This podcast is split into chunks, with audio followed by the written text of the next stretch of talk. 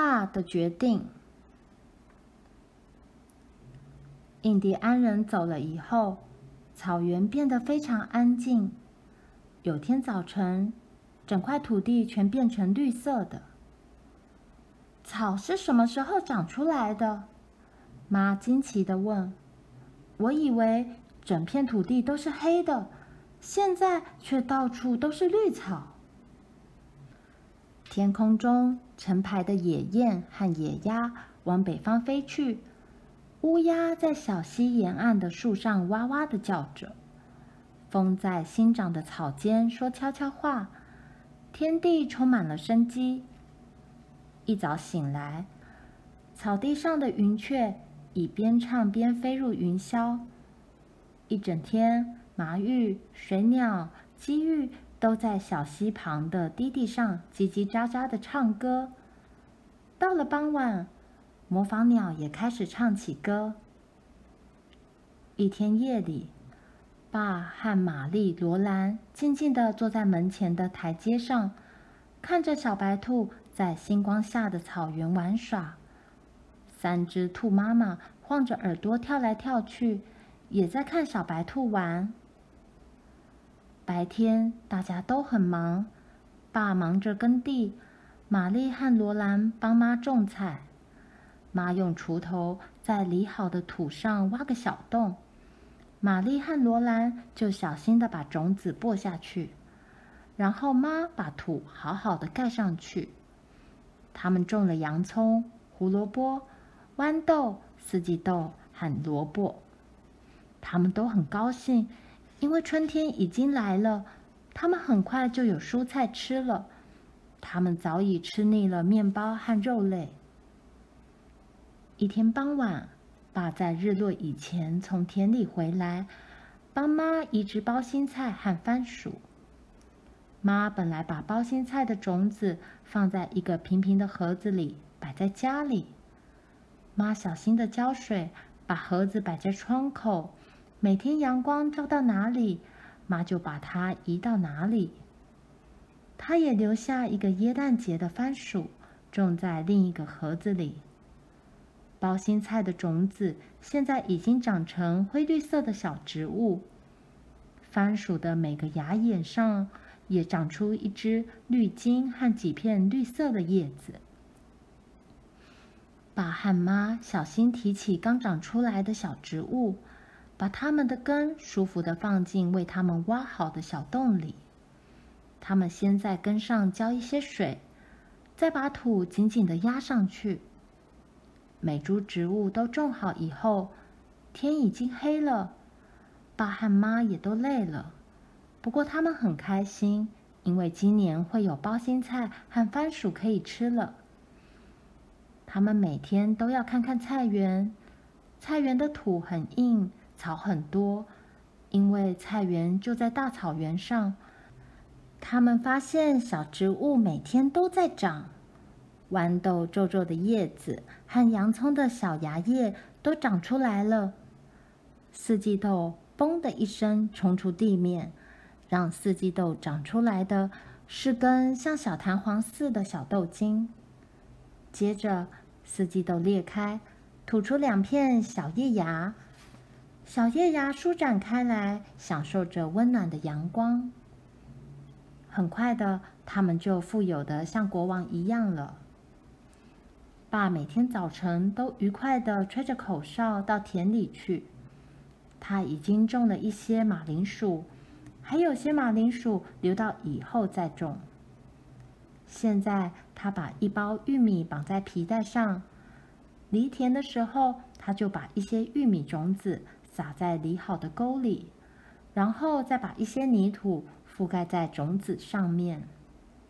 当玉米种子穿破泥土，长成一株玉米以后，他们就拥有一片玉米田了。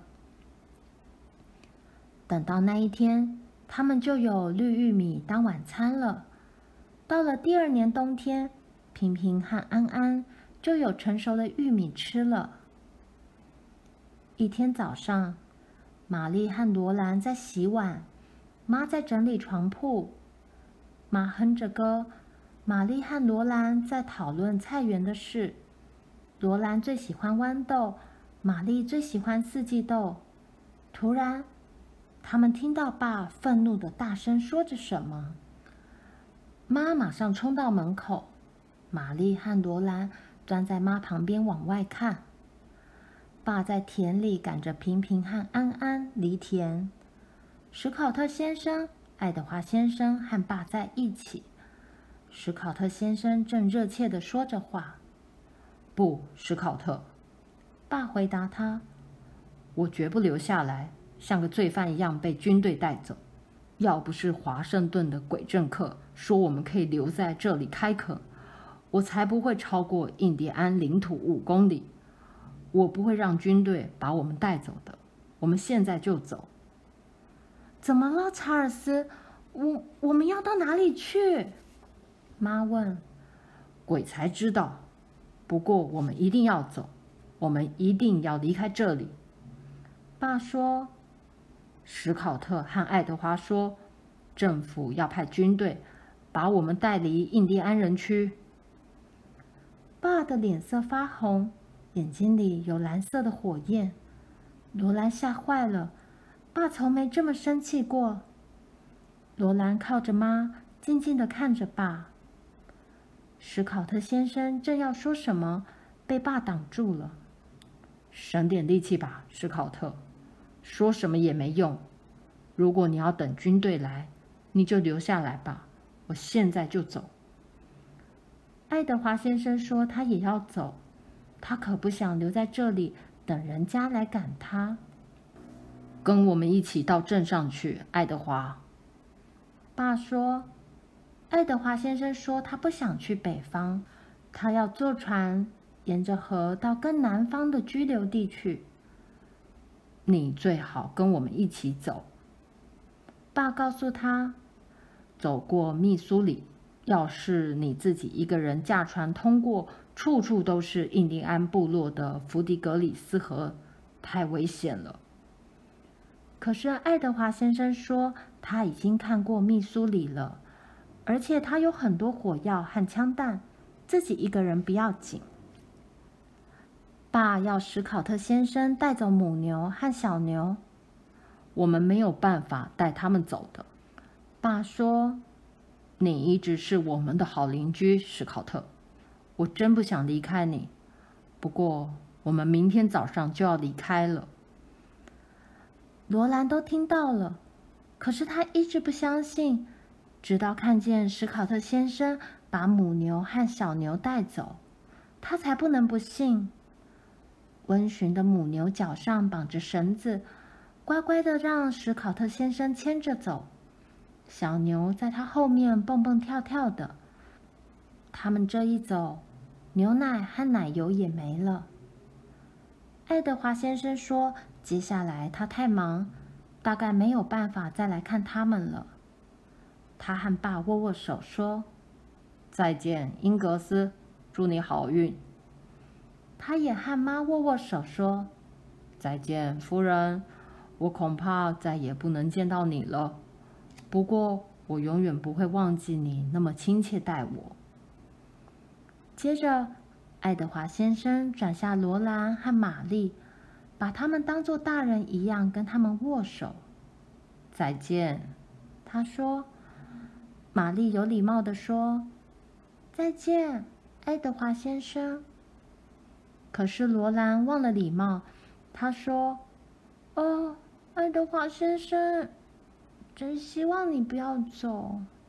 哦，爱德华先生，谢谢你，谢谢你跑到大老远为我们找耶诞老人。”爱德华先生的眼睛闪闪发亮，然后。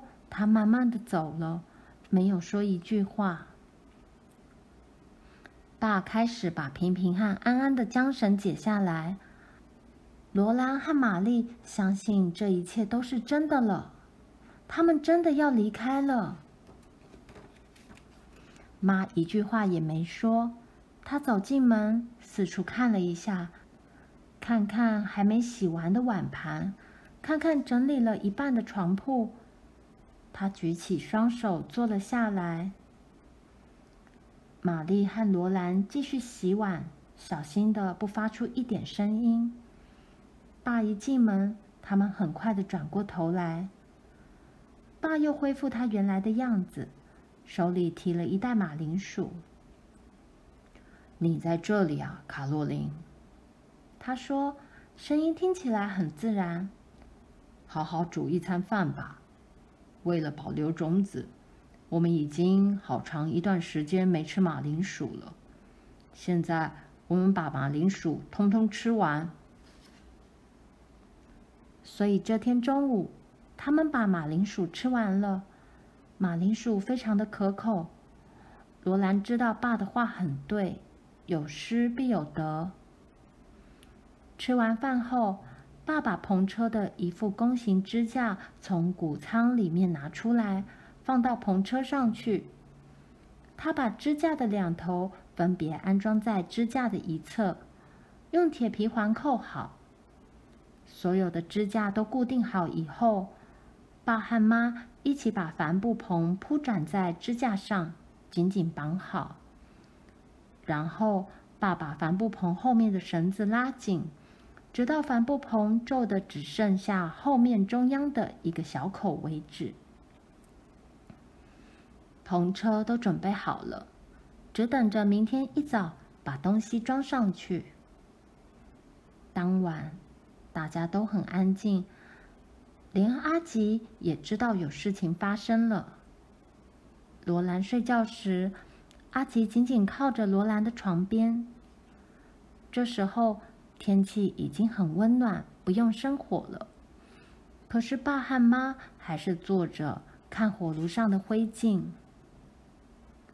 妈轻轻叹口气：“唉，查尔斯。”我们浪费了一年，可是爸却很愉快的回答：“一年算什么？我们的时间多得很。”